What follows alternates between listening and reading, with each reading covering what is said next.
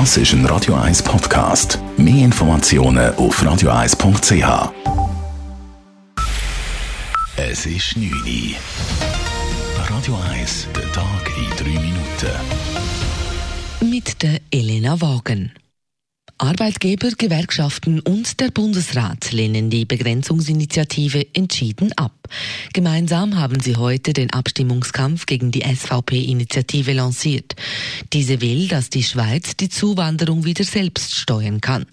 Deshalb müsste bei einem Ja das Personenfreizügigkeitsabkommen neu verhandelt und notfalls gekündigt werden. Der Bundesrat befürchtet deshalb einschneidende Konsequenzen für die Wirtschaft und diese müsse wegen der Corona Corona-Krise sowieso zuerst wieder auf Kurs gebracht werden, so Justizministerin Karin Keller-Sutter. Dazu brauchen die Unternehmen Stabilität und sicher keine riskanten Experimente. Über die Begrenzungsinitiative wird am 27. September abgestimmt. Der ursprüngliche Termin am 11. Mai war Corona-bedingt verschoben worden. Nach den gewaltsamen Ausschreitungen vom Wochenende in Stuttgart hat sich der deutsche Bundespräsident Frank-Walter Steinmeier hinter die Arbeit der Polizistinnen und Polizisten gestellt.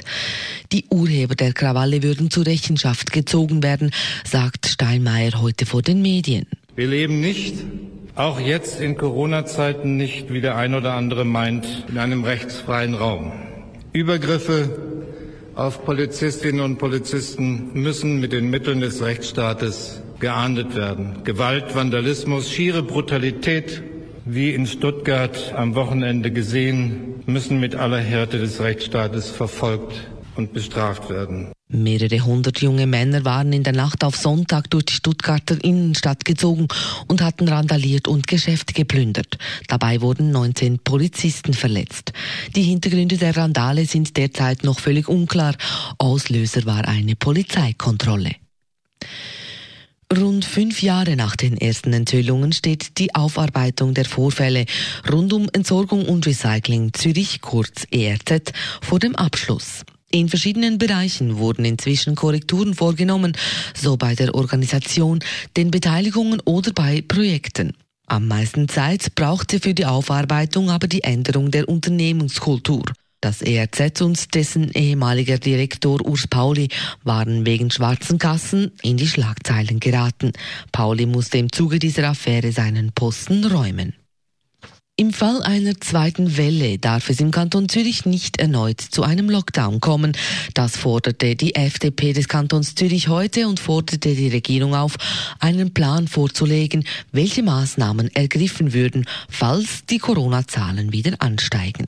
Es sei nun elementar wichtig, der Wirtschaft eine Sicherheit zu geben, sagt Parteipräsident Hans-Jakob Bösch. Jedes Unternehmen sagt, was ist in einem halben Jahr und wenn die Angst haben, dass es einen zweiten Lockdown gibt, dann wird niemand jetzt irgendetwas groß planen oder, oder investieren, weil alle Angst haben. Und die Angst kann man nehmen, wenn die Regierung aufzeigt, wir haben es im Griff, selbst wenn die Zahlen steigen, kann man da gut darauf reagieren. Einen zweiten Lockdown würden viele Zürcher KMU nicht verkraften. Maßnahmen könnten neben dem engen Contact Tracing zum Beispiel verschiedene Quarantänemaßnahmen oder der Schutz speziell gefährdeter Personen sein. Radio 1 Wetter. Nach dem sommerlichen Abend gibt es an den meisten Orten auch eine klare Nacht. Morgen Morgen gibt es dann zuerst noch ein paar wenige Quellwolken. Die lösen sich aber ziemlich bald auf und morgen gibt es viel Sonne und Temperaturen bis zu 27 Grad. Und so sommerlich geht es dann auch den Rest der Woche weiter. Bis am Freitag wird es zum Teil noch bis 30 Grad warm.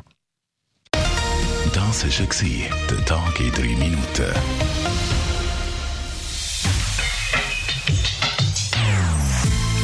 Non-Stop-Musik auf Radio 1.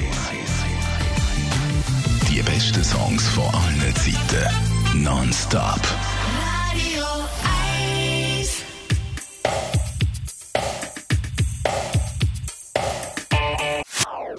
Das ist ein Radio 1 Podcast. Mehr Informationen auf radio1.ch.